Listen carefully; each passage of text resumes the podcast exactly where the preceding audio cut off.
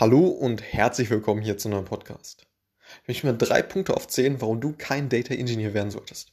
Denn neben diesen ganzen Vorteilen, die diese Position bietet, gibt es natürlich auch ein paar Nachteile.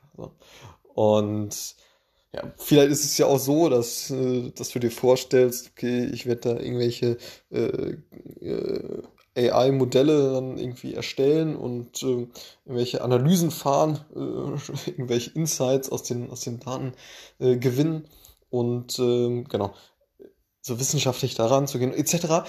Das ist aber nicht das Thema, was ein Data Engineer primär macht.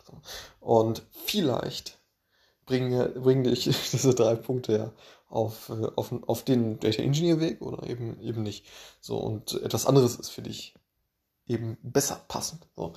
Und das erste ist mal, ja, das, äh, wenn wir jetzt mal auf die Zukunft gucken, dann mh, hm, ist es eben so, dass dieses, dieses Feld Data Engineer und wie auch äh, vielen, vielen anderen Feldern ist es eben so, dass äh, ja, der, viele Themen letztendlich äh, automatisiert werden und das sogar im Data Engineer Bereich. Na, man sieht das, man sieht das schon kommen oder es ist auch äh, schon, schon teils äh, gut äh, vorangeschritten, dass es eben Software gibt, die ja beispielsweise diese ETL-Prozesse letztendlich eben, eben automatisieren auf einem Software-Tool, was letztendlich ja, diese einzelnen Komponenten zusammenbringt und dann ja relativ leicht zu bedienen ist. So, dass man nicht mehr diese ETL äh, oder ELT-Pipeline dann äh, ja, vom Scratch irgendwie coden muss. Nein, es, äh, es geht immer mehr dahin, dass man, ja, vielleicht könnte man dazu sagen, so, so Self-Service-Tools äh, bereitstehen, die eben das eben möglich machen. So. Und deutlich, deutlich vereinfachen. So, das heißt, wenn wir jetzt ganz, viel, ganz weit in die Zukunft gucken, dann ist es eben so, dass äh, ja, es immer mehr dahin geht, dass man äh, das Ganze noch deutlich vereinfacht. Was aber nicht heißt, dass es diesen Job nicht mehr geben wird. Dann kommen wahrscheinlich äh, ganz andere Herausforderungen und ähm, genau, das sei allerdings gesagt. Und das, und das ist natürlich wie überall, dass man, äh, dass man, dass das sehr, sehr dynamisch ist. Ne? Gerade, gerade dieser Data-Bereich natürlich, äh, IT-Bereich auch, ähm, das ist absolut dynamisch und deshalb, äh, ja, kann man da sowieso nicht mit kalkulieren, dass man jetzt das, was man jetzt äh, momentan macht, auf jeden Fall noch Bestand hat in fünf Jahren. So. Sondern man muss da mitwachsen und es werden neue Herausforderungen kommen.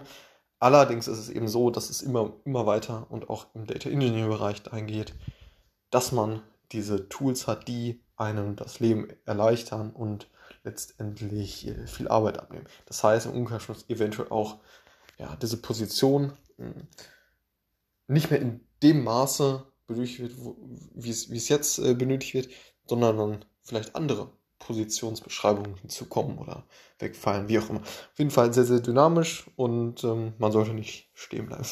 Das, äh, das, zweite Thema ist mal, dass man auf jeden Fall nicht äh, am Herzen des Business arbeitet. Also, was meine ich damit? Ja, gut, äh, das ist, der Ingenieur ist halt eine, eine Grundlage, die geschaffen wird, um eben datengetrieben arbeiten zu können. So.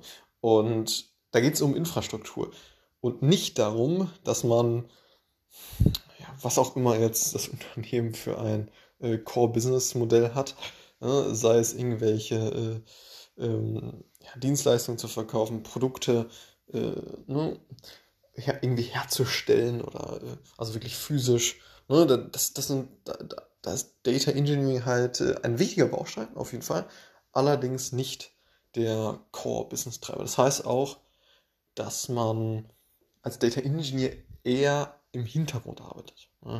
Dass man ja, letztendlich viel, viel Impact hat, auf jeden Fall, aber nichtsdestotrotz eher im Hintergrund arbeitet und stets, ja, das kann man schon ausgenommen, ausgenommen von, wenn man jetzt äh, bei so einer Dienstleistungsfirma arbeitet, die als Core-Produkt dann äh, ja Data Engineering als äh, Dienstleistung anbietet. So. Äh, ausgenommen das, äh, ist es eben so, dass man stets im Hintergrund arbeitet und eben auf jeden Fall einen großen Einfluss hat, aber nichtsdestotrotz äh, ja, stets äh, nicht für den Endkunden arbeitet, sondern für andere Stakeholder innerhalb der Firma. So. Und das muss einem klar sein, wenn man derjenige sein möchte, der ja große Boni absahnt, äh, weil er, weil er wirklich den, den Haupttreiber des Business äh, ja, profitabler gestaltet hat oder ähnliches. Das, äh, ja, da ist man eher weiter weg von, ne, als Data Engineer. So, das ist, denke ich, jetzt äh, klar. So, und was, was noch als, als drittes Thema eben, eben wichtig ist, ist, dass man ja eben nicht, wie ich eingangs schon erwähnt hatte, keine Analyse fährt. Also man ist jetzt nicht der Data Scientist, Data Analyst, der da stundenlang in den Daten rumwühlt, um irgendwelche Insights herauszufinden. Absolut spannend, äh, mache ich ja momentan auch. Aber nichtsdestotrotz ist es halt so, dass ja, man, man, man eher dafür da ist, diese Infrastruktur aufzubauen und äh, keine Machine Learning Modelle erstellt. Ne? Sollte einem auf jeden Fall auch klar sein. Ne? Es gibt absolut viele Vorteile, warum man jetzt Data Engineer werden sollte. Das kommt dann, denke ich, in meinen anderen Podcasts äh, gut raus. Und ist auf jeden Fall ein spannendes Thema. Und ähm, ja, man ist auf jeden Fall sehr äh, gefragt, weil eben dieses Thema ja, datengetriebene äh, Unternehmen aktuell und auch in Zukunft extrem relevant sind. So. Und genau, das war's mit diesem Podcast.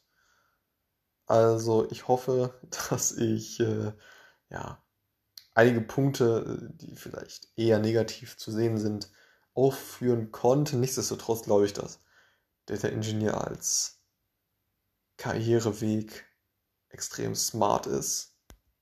Und ja, sollte man sich auf jeden Fall mindestens mal anschauen. Und ähm, ja, alles klar. Bis zum nächsten Mal. Ciao.